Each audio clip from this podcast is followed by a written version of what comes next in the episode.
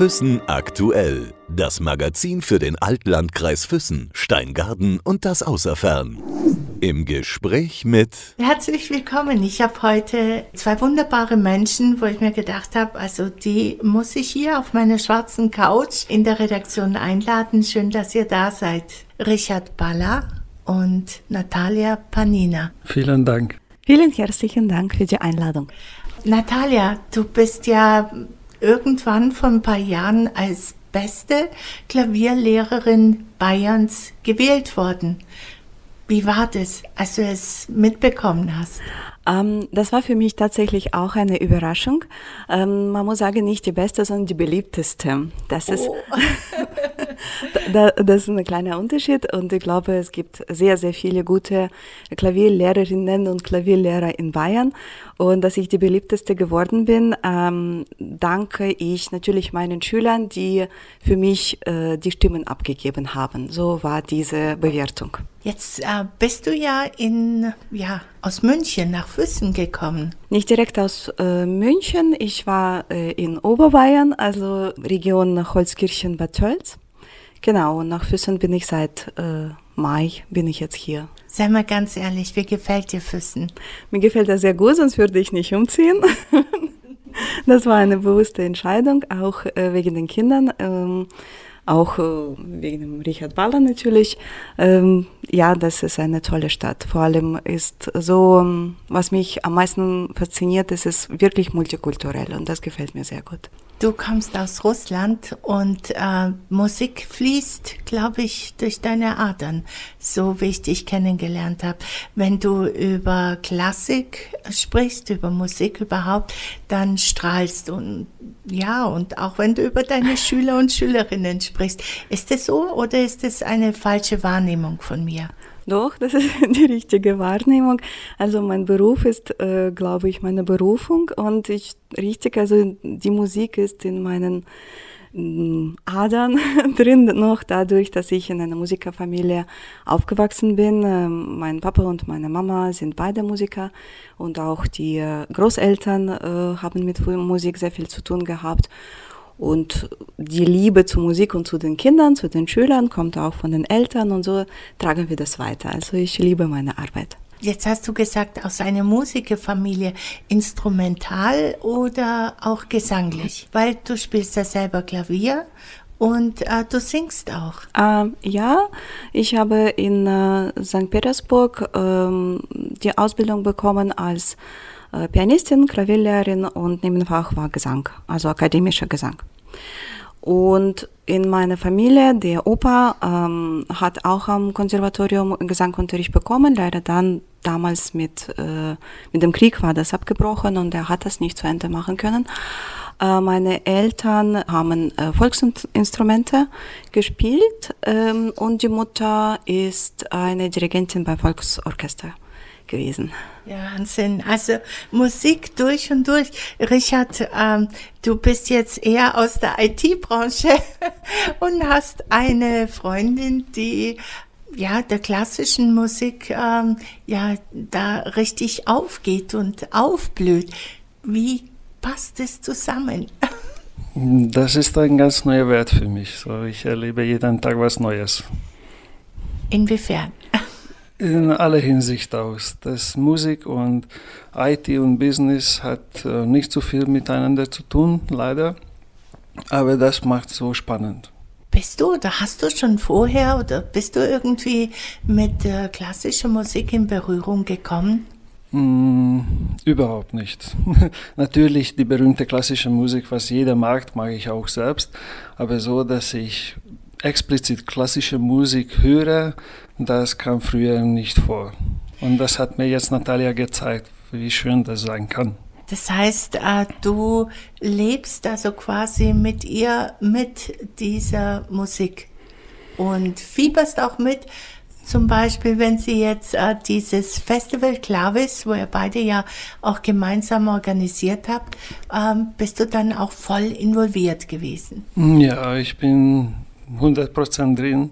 Und was mich dort begeistert, ist nicht nur die klassische Musik, sondern wie talentiert die Kinder sind. in dieser klassischen Musikbereich, dass diese Kinder zu fördern, das ist, das ist für mich was unglaublich und das ein neuer Wert ist.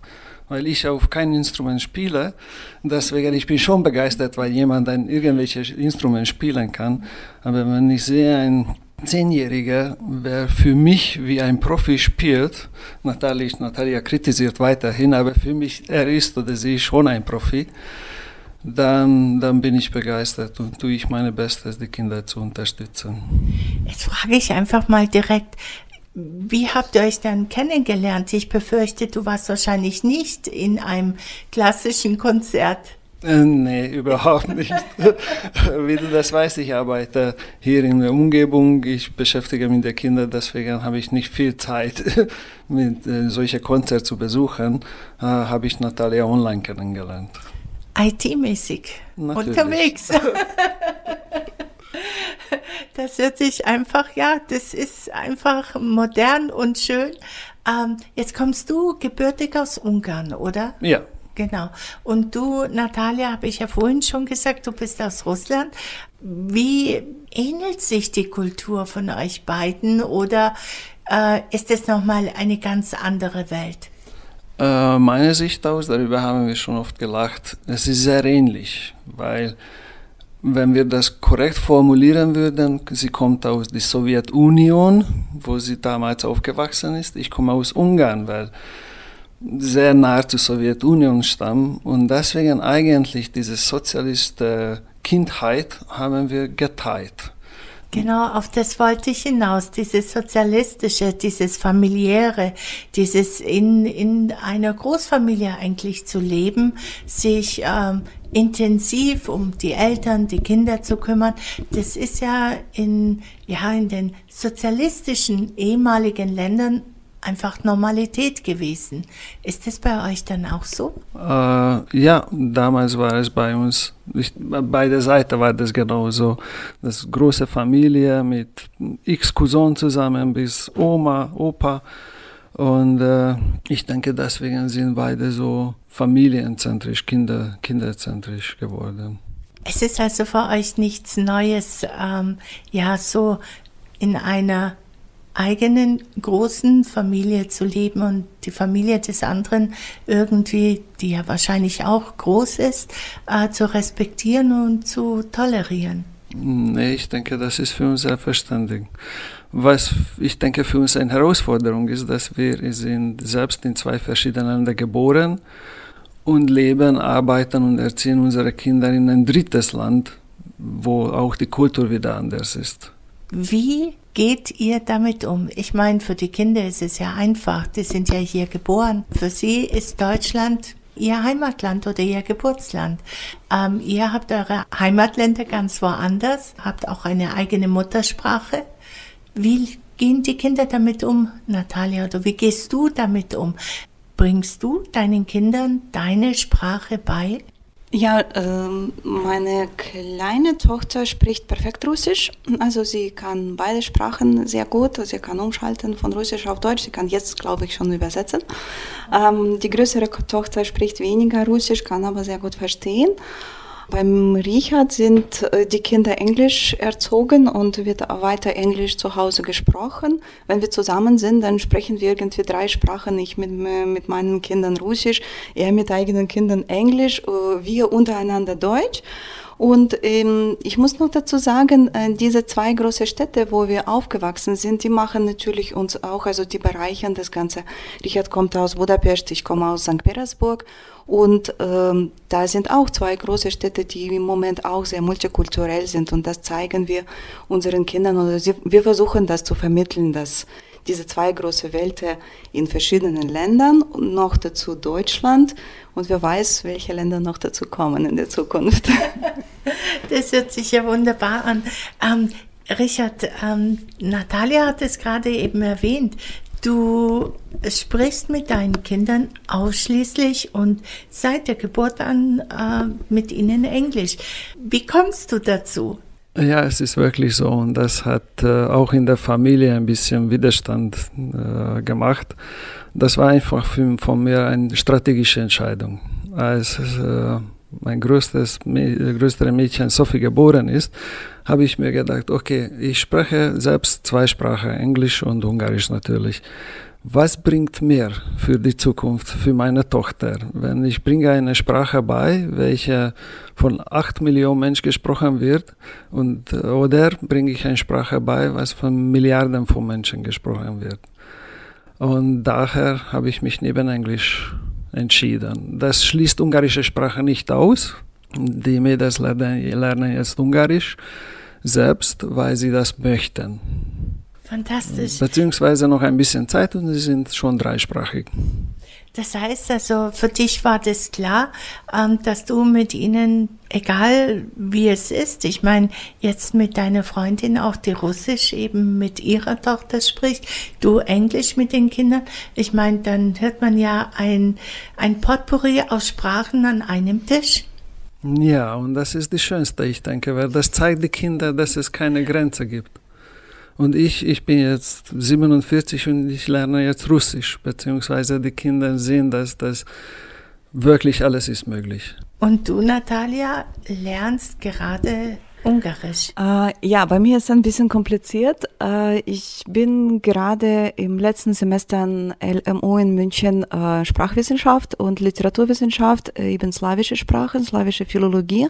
Ich musste dazu noch eine weitere slawische Sprache auswählen und vor einem Jahr habe ich Serbokroatisch angefangen zu studieren. Jetzt bin ich im dritten Semester Serbokroatisch und in diesem Semester, dadurch, dass LMU ist eine wirklich fantastische Universität, bietet alles Mögliche und man kann von Astrophysik bis Sprachen kostenlos besuchen. Ich habe mich tatsächlich in diesem Jahr entschieden, dass ich Ungarisch-Kurs besuche. Das werde ich äh, hoffentlich in diesem Jahr auch ablegen, um äh, besser die Struktur und die Sprache und vielleicht Mentalität zu verstehen, mm, weil ich bin da nicht so ambitioniert. Ich glaube, die Sprache ist so kompliziert, ich werde sie nie in meinem Leben fließend sprechen können. Aber äh, die Struktur zu verstehen oder verstehen, wie die Leute denken in Ungarn und äh, ja, persönlich Richard, das interessiert mich am meisten. Und deswegen mache ich das jetzt auch. Darf ich wissen, wie alt du bist? Äh, ich bin 42 geworden. Okay, das heißt, du studierst, äh, du bist keine Gasthörerin, sondern du studierst ganz regulär. Äh, richtig, ich habe Vollstudium Master ähm, im Masterbereich äh, slawische Philologie, genau. Ähm, jetzt bist du, hast du vorhin gesagt, du hast ja Musik studiert und all das. Warum nochmal äh, ein anderes Studium? Was hat dich daran gereizt? Ähm, ich habe ehrlich gesagt schon seit langer Zeit abgeschlossen, dass ich überhaupt noch einmal studieren möchte. Ähm, wie gesagt, mein Studium in Russland war kompliziert genug und streng genug und nachdem man das abgeschlossen hat und ja, äh, weiter Beruf als Musikerin führt, äh, habe ich ehrlich nicht gedacht, dass ich noch eine andere Richtung einschlage. Aber äh, in dem Gymnasium, wo ich arbeite, wo ich Musik unterrichte von 5. bis 10. Klasse, ist auch Bedarf, Russischunterricht zu machen. Äh, dadurch, dass wir sehr viele russischsprachige Kinder, es ist ein internationales Gymnasium in Reichersbayern und es kommen Kinder von Kasachstan, mm, Ukraine, Russland, also ehemalige Republiken Sowjetunions und sie können Russisch als Fremdsprache aussuchen. Es gibt aber im Gymnasium äh, keinen Lehrer, der Russisch unterrichten kann und ich habe mich dafür entschieden, dass ich diese Ausbildung dazu mache, damit ich den zweiten Fach habe. Und jetzt werde ich im, hoffentlich in knappen Jahr die slawische Philologie ablegen und damit kann ich auch die russische Sprache sogar abnehmen, also die Prüfungen abnehmen. Und soweit, ja, steige ich in einen neuen Bereich mit Literatur. Das heißt, du bist ja jetzt schon Lehrerin für Musik. Das heißt, du wirst dann auch noch mal ähm, Russisch dann unterrichten können. Auch äh, im Lehramt oder? Äh, nein, das ist, das äh, es ist sogenannter Quereinsteiger, es ist kein Lehramt. Lehramt soweit brauche ich nicht, weil ich schon die pädagogische Ausbildung habe, äh, noch von Russland. Es war eine pädagogische Universität bei mir, was ich abgeschlossen habe. Ähm, genau, und wie gesagt, vor einem Jahr war war der Ziel eigentlich, ähm, Russisch zu unterrichten. Jetzt, nachdem ich mich in diesem Kreis bewege, sehe ich auch so viele neue Möglichkeiten, wo man mit russischer Sprache oder russischer Literatur einsteigen kann. Und deswegen, ich schließe nicht aus, dass äh, noch irgendwelche Richtung kommt, wo ich tätig sein kann. Du siehst sehr glücklich aus, wenn du, wenn du darüber sprichst. Ist das ein interessantes Studium für dich äh, gewesen oder ist es noch? Das ist total interessant, ja. Also ich mochte immer Literatur und ich habe immer sehr viel gelesen. Und äh, seitdem ich deutsche Sprache gelernt habe, habe ich auch äh, sehr viele Bücher in deutscher Sprache gelesen. Jetzt lese ich noch Serbo-Kroatisch, jetzt lese ich, also ich lerne intensiv Englisch, ich fange jetzt Ungarisch zu lesen und mache russische Literatur auf Deutsch. Also das alles macht richtig, richtig Spaß. Also Literatur, wie gesagt, mochte ich noch seit meiner Kindheit. Also das kommt gut an. Also Richard, ähm, wenn ich jetzt so sehe, ähm, sie ist literarisch, musikalisch, sprachlich, man sprachlich bist du auch äh, voll drin. Die Literatur, was gibt dir die Literatur? Könnt ihr euch dann gemeinsam ähm, teilweise austauschen? Mm, ich bin für Literatur nicht so begeistert. Wie mein Herz schlägt für Business und IT-Technologie. äh, aber es begeistert mich, diese Leidenschaft, was du gerade miterlebt hast. Wir erleben das täglich und es begeistert mich. Und dadurch möchte ich immer mehr und mehr Eindruck gewinnen. Und hier stellen wir immer täglich fest, wie unterschiedlich sind die Methoden, wie wir lernen, wie wir zum Beispiel auf eine Sprache rangehen. Und das ist für mich einfach gut, nicht nur meine alte Denkweise immer zu folgen, sondern ein bisschen was Neues zu sehen. Man kennt dich ja in Füssen schon ziemlich lange. Du hast ja einiges auch für Füssen entwickelt, unter anderem auch eine besondere App. Ich glaube, äh, Füssen war sogar die erste Stadt, die so eine App hatte, eine Stadtführung-App. Die erste App in Europa. Ach, wie konnte ich das übersehen? Entschuldige. Kein Problem. Ja, aber das war, das ist das Grund, warum äh, es ist, weil ich habe schon in vielen Orten weltweit gelebt und ich bin überall gelebt, aber in Füssen bin ich zu Hause. Wo hast du denn überall gelebt? Äh, Budapest natürlich, äh, Dubrovnik, Chicago, also wirklich von da nach dort querbeet äh, und in Füssen hängen geblieben. Kann man denn von Füssen aus in die weite Welt hinausgehen, digital arbeiten, ohne dass man zum Beispiel in Amerika vor Ort sein muss? Ja, das ist die Vorteil der digitalen Welt. Es ist eigentlich schon fast egal, wo man lebt. Deswegen kommt eine neue Generation, nennt man, nennt man sie digitale Nomaden weil sie dieselbe Arbeit machen können, aber unabhängig von Ort. Bist du ein digitaler Nomade? Ich denke schon. aber nur auf der strategischen Ebene. Also ich bin nicht derjenige, der wirklich programmiert. Ich bin derjenige, der das ausdenkt, was programmiert werden soll. Erklär mir das bitte. Wie entwickelst du etwas? Eigentlich die Denkweise ist sehr, sehr einfach. Und zwar man muss erstmal ein Problem finden und dann digital durchdenken, wie löst man diese Probleme in der digitalen Welt, ob es überhaupt lösbar ist. Natürlich, umso größer das Problem ist, umso größer das Bedarf für die zukünftige Produkt ist. Und das Schwerste ist, diese Probleme zu finden. Weil Probleme gibt es überall. Ja. Was hast du denn für Probleme bis jetzt gefunden, wenn ich dich so direkt fragen darf? Weil du sagst ja, du arbeitest von Füssen aus und entwickelst Programme und so weiter oder nicht du, sondern sagst es jemand, äh, der jetzt zum Beispiel, sagen wir mal, Silicon Valley oder Budapest äh, lebt und arbeitet? Hm, ja, es ist genau so. Eigentlich, wir leben in einer Welt, welche voll mit Prozessen sind egal ob was für ein, äh, bei einem Einkauf, beim Bürgerbüro, bei irgendwelchen Unternehmen, wir leben in verschiedenen Prozessen und diese Prozesse sind viel zu kompliziert und viel zu langsam und viel zu schwer und viel zu viel. Menschen müssen in diese Prozesse unnötig viel arbeiten.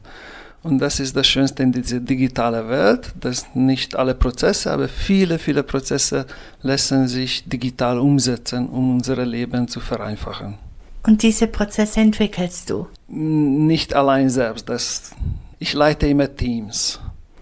Und wo ich auch Angestellter bin, dass mein, mein, meine Aufgabe ist, diese Probleme zu erkennen, ein, ein Team aufbauen, welches diese Probleme lösen könnte, um digitale Prozesse aufzusetzen.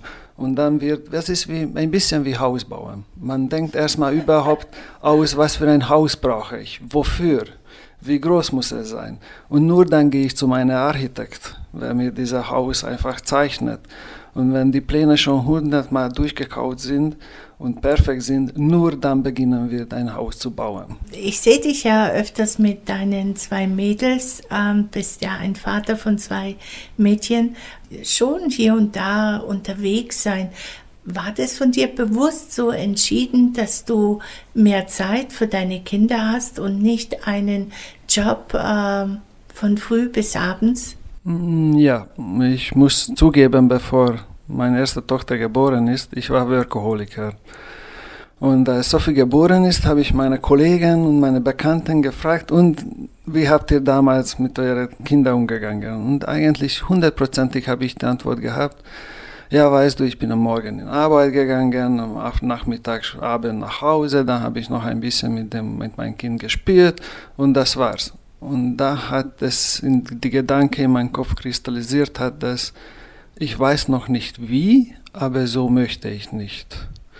Weil ich habe mich für die Kinder entschieden, beziehungsweise ich, mich für die, ich muss für die Kinder da sein. Okay, das heißt, du bist Freelancer? Als Freelancer bin ich nach Deutschland gekommen. Hier habe ich mein eigenes Unternehmen gegründet für dieses Projekt damals. Und seitdem bin ich teilweise Freelancer, teilweise Fixmitarbeiter bei Unternehmen. Also es ist echt äh, total interessant. Blickst du da manchmal durch, Natalia, was er da gerade macht? Ähm, nein, weil das auch nicht meine Welt ist. Meine Welt ist Musik, äh, jetzt auch Literatur, also Kunst allgemein würde ich sagen. Und das ist eben das Schöne, dass wir uns äh, diesbezüglich austauschen können. Ich schaue mit großen Augen, äh, was Richard macht und ich glaube genauso mit großen Augen schaut er, was ich so äh, mache und erzähle.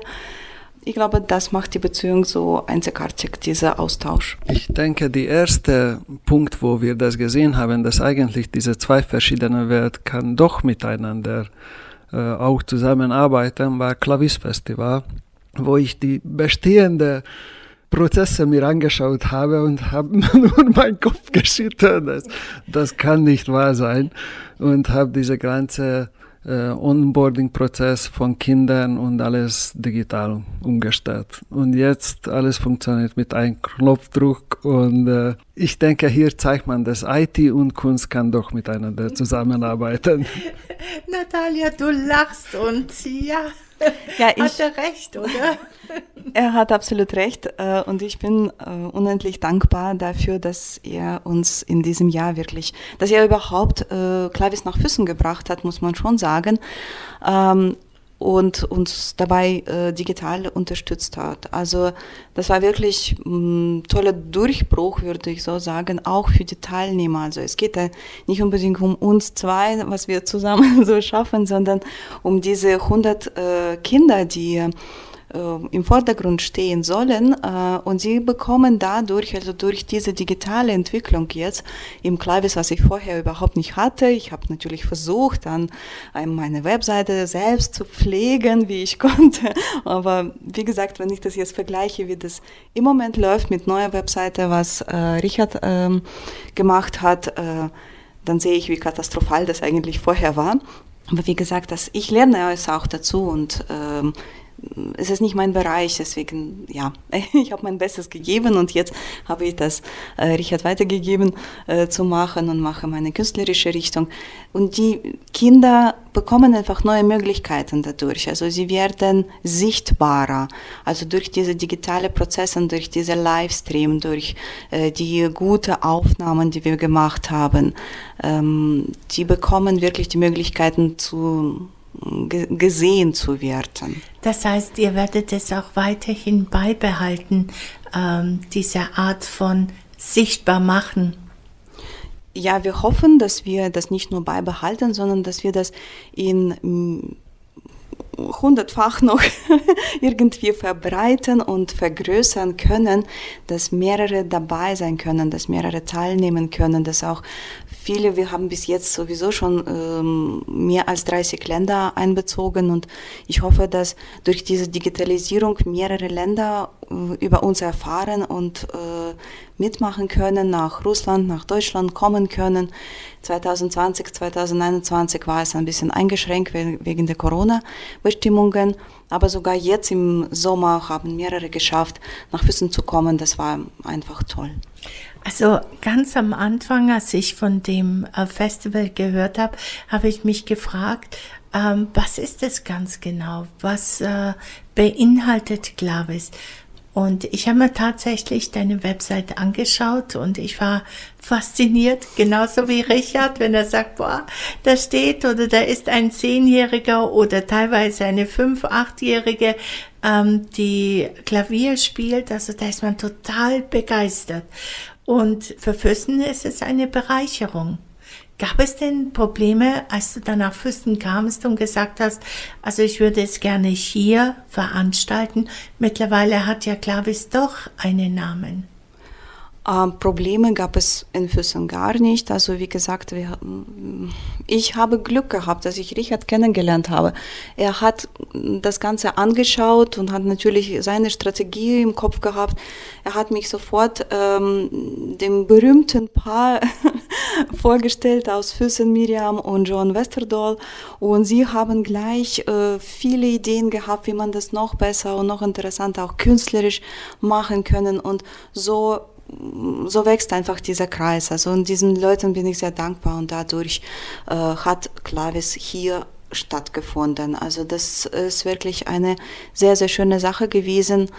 Problematik bestand eigentlich nur wegen der Corona-Bestimmungen. Da haben wir am meisten natürlich schwitzen müssen, wie wir das Ganze gestalten, damit die Leute Präsenz vor Ort äh, geschützt äh, auftreten können. Was ich noch ganz besonders ähm, äh, finde, ist, du suchst ja Auftrittsorte äh, für die Künstler, die jetzt ähm, gewonnen haben oder einen Preis gekriegt haben, ähm, wo sie überall tatsächlich auf der ganzen Welt auftreten können. Wie, wie kommen diese Beziehungen zustande oder dieses Netzwerk? Ich muss ganz ehrlich sagen, Netzwerk äh, habe ich digital seit vier Jahren eben, so wie ich konnte, aufgebaut. Und ähm, in Deutschland kennt man sich natürlich äh, mit verschiedenen Klavierlehrern, die man auch bei verschiedenen anderen äh, Wettbewerben äh, trifft, wo ich selbst äh, teilgenommen habe mit meinen Schülern, die, die haben dort teilgenommen äh, und da, dadurch lernt man die Leute kennen aus Deutschland. Die anderen Länder, teilweise haben wir von Kanada nach USA, Russland natürlich, Kasachstan, in diesem Jahr Singapur dazu gekommen und das ist noch die Länder, die man so jetzt äh, schnell äh, nennt. Ähm, in Europa ganz viele, Spanien, Frankreich, Österreich, sowieso Italien. Ähm, ja, das, äh, das sind die Bekanntschaften, die man online macht. Und dadurch, dass die Kinder ähm, bei uns teilnehmen, wächst immer dieser Kreis durch die Eltern, durch die Lehrer, durch die Musikinstitute, die über uns erfahren und so jedes Jahr einfach der Kreis immer größer, was uns natürlich sehr freut. Was hat dich denn bewegt, so ein Festival ins Leben zu rufen? Was war der Grund dafür? Ähm, von Anfang an, wie gesagt, ich habe meine Schüler gehabt ähm, und ich habe ich war einfach neugierig, was gibt es äh, für Wettbewerbe in Deutschland. Wir haben äh, vom ersten Wettbewerb, also von erster Runde Jugend musiziert bis zur Bundesebene durchgegangen mit meinen Schülern.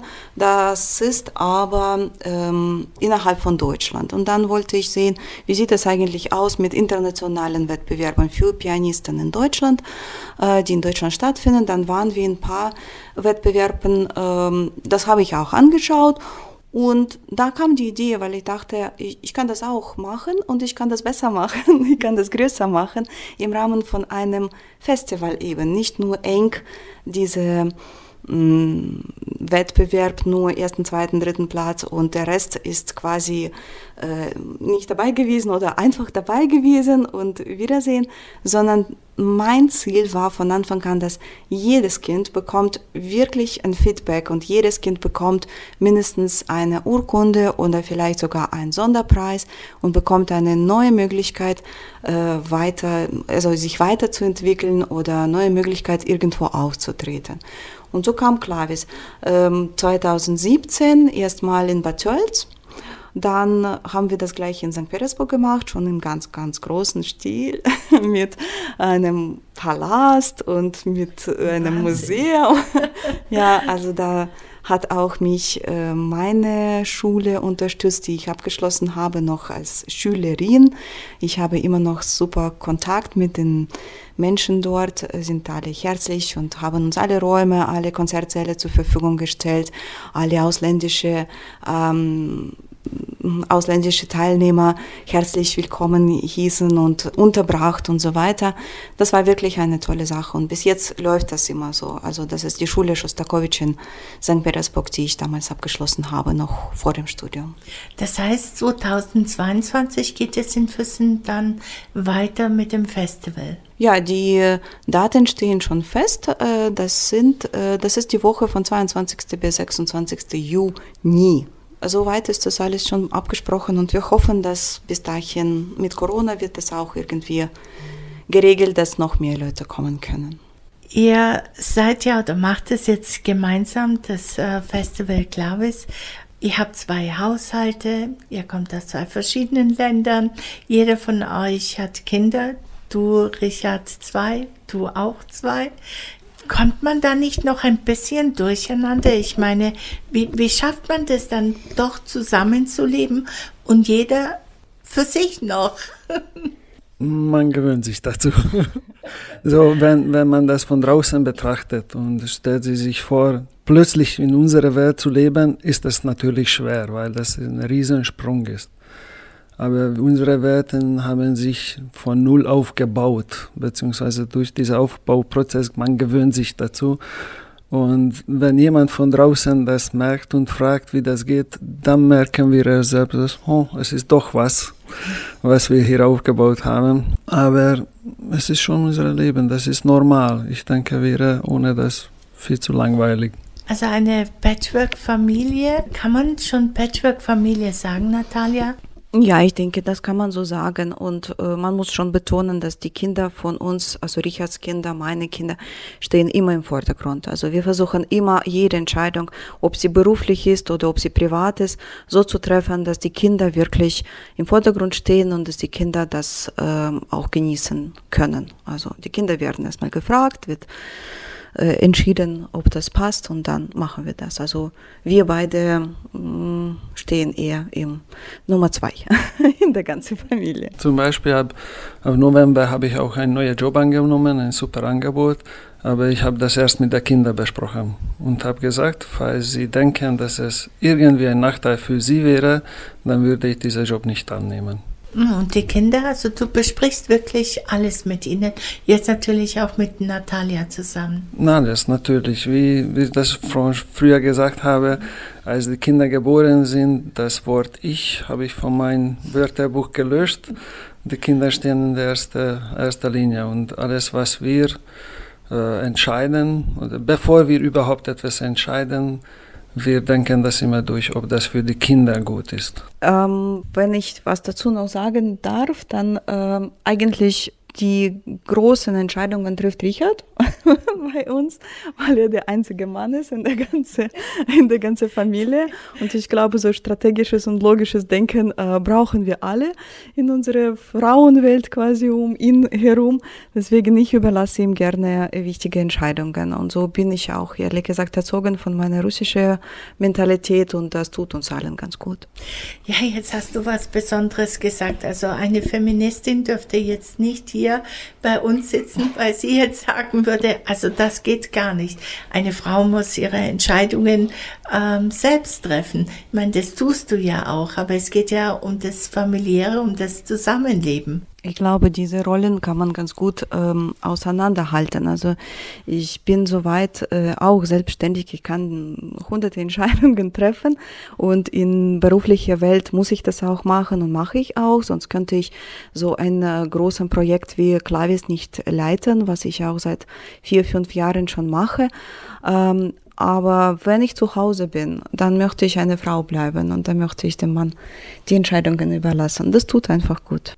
Richard, als Hahn im Korb unter so vielen Frauen. Genießt du es? Mm, ja, das ist auch etwas, wozu ich schon gewohnt bin.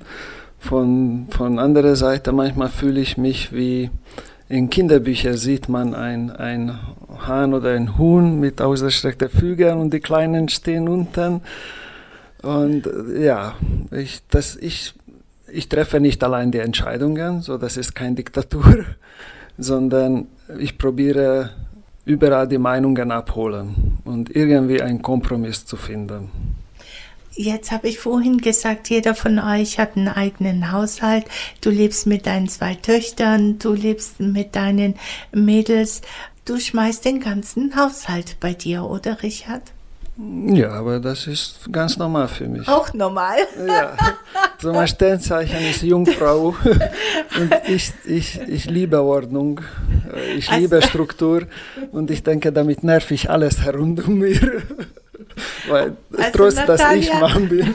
Also Natalia, du hast einen emanzipierten Mann äh, an deiner Seite. Würde ich das so, oder ist es richtig, wenn ich das so sage? Ja, man kann so sagen. Ich bewundere das, was äh, Richard so alles auf die Beine stellt, neben der Arbeit, neben den ganzen Projekten, was er unabhängig von Klavis noch äh, natürlich macht. Ähm, ja, das ist bewundernswert einfach für mich. Und wir versuchen das irgendwie aufzuteilen. Eine Woche äh, koche ich, eine Woche kocht er, aber irgendwie, ja, also manchmal ist es kompliziert mit zwei Haushalten, aber manchmal ist es ganz gut. Ähm, kochen, ich meine, ist die Küche ähnlich jetzt äh, die ungarische mit der ähm, russischen Küche? Kann man die vergleichen? Sehr ähnlich. Da, weil ich liebe auch Kochen, Natalia auch. Da schauen wir einander, wie, wie wir das machen und es ist wirklich sehr, sehr ähnlich auch vom Geschmack her. Natürlich, es gibt Einzelheiten, was für je nach Land äh, identisch ist, aber das ist wieder ein Wert, was wir gerade entdecken und genießen. Ja, ich wurde vorgewarnt, äh, wenn ich nach Ungarn komme, dann muss ich irgendwie Verdauungstabletten mitnehmen oder sonst irgendwas. Aber wie gesagt, von zu Hause bin ich gewohnt, also diese fettiges Essen, also diese wirklich äh, sehr ähm, wie nennt man das auf Deutsch? Also deftige. Deftige, genau, danke. Ähm, dazu noch natürlich unglaublich viel Alkohol. Also das war für mich wie zu Hause. Ich war in diesem Jahr in Ungarn und ähm, ich konnte das sehr gut vertragen. Also leider, äh, Richard ist noch nicht nach Russland gekommen, aber ich glaube, wenn das soweit ist, wenn wir äh, nach Russland zusammen verreisen können, dann wird er das auch genießen, die Küche und die Getränke. Könntest du dir vorstellen, auch in Russland zu leben? Mm, noch nicht. Und die Kinder sind das Grund dafür. Weil, wenn der Kinder haben wir vielleicht 18 Jahre zusammen, seit sie geboren sind, dann machen sie sich selbstständig. Und solange bis sie zu Hause sind, äh, ich möchte für die Kinder zu, da zu sein und immer für die Kinder erreichbar sein. Sobald sie ihre eigene Familie gegründet haben und haben ein eigenes Leben, dann würde ich gerne Russland kennenlernen, Russland zu erkunden. Aber ich kann mir nicht mehr nach Füßen vorstellen, dass ich wieder in irgendwelcher Großstadt wohne. Eine Großstadt wie St. Petersburg zu besuchen, ein, zwei Wochen, besonders mit den Kindern, alle zusammen, das ist wunderschön aber leben lieber in Kleinstadt. Ist es bei dir auch so, Natalia? Ja, bei mir stehen die Kinder auch im Vordergrund. Ich kann mir im Moment auch nicht vorstellen, dass ich für längere Zeit zurückgehe oder in Russland bleibe. Es ist überhaupt, es steht überhaupt nicht zur Debatte. Beide Kinder sind deutschsprachig. Sie besuchen hier deutsche Schulen. Die Große macht jetzt Abitur. Die Kleine geht in die erste Klasse in Füssen. Ähm, deswegen ist es überhaupt kein Thema. Aber wie Richard schon sagte, unsere Kinder sind bei uns nicht für Ewigkeit, also wir genießen diese knappe 20 Jahre miteinander und was danach passiert, da sind die Wege offen. ob das Russland oder Kroatien oder Ungarn oder Amerika oder sonst irgendwelche Länder, Länder noch kommen, die wir besuchen wollen oder längere Zeit bleiben wollen, das lassen wir uns einfach offen und schauen. Also eine Wahnsinnsliebeserklärung an eure Kinder. Und ich glaube, das wissen sie auch, oder, Richard? Ich hoffe. Aber das ist auch etwas, weil ich bin sozusagen ohne Vater groß geworden. Äh, ich habe kein Muster vor mir, wie ein Vater sein sollte. Deswegen habe ich mich damals geschwört, ich möchte der Vater sein, wem für mich ich gewünscht hätte damals. Aber die Kinder mm, sind so groß geworden, dass sie dazu gewöhnt sind, dass Daddy ist immer dabei, Daddy hilft immer und Daddy ist immer erreichbar. Deswegen für sie das ist normal. Sie können es nicht vergleichen, was bedeutet ohne oder was bedeutet mit ein schlechter. Vielen Dank, dass ihr hier gewesen seid. Ein schöner Abschluss und wünsche euch natürlich alles Gute, viel Erfolg mit Clavis nächstes Jahr. Wir werden wieder dabei sein mit Fürsten aktuell, ist ja klar. Und äh, ja, freut mich und danke nochmal, dass ihr so persönlich gesprochen habt. Vielen Dank. Vielen herzlichen Dank für die Einladung und auch für die Unterstützung unseres Festivals und für diese persönlichen Gespräche. Das war sehr schön. Danke. Sehr gerne. Herzlichen Dank. Füssen aktuell. Das Magazin für den Altlandkreis Füssen, Steingarten und das Außerfern.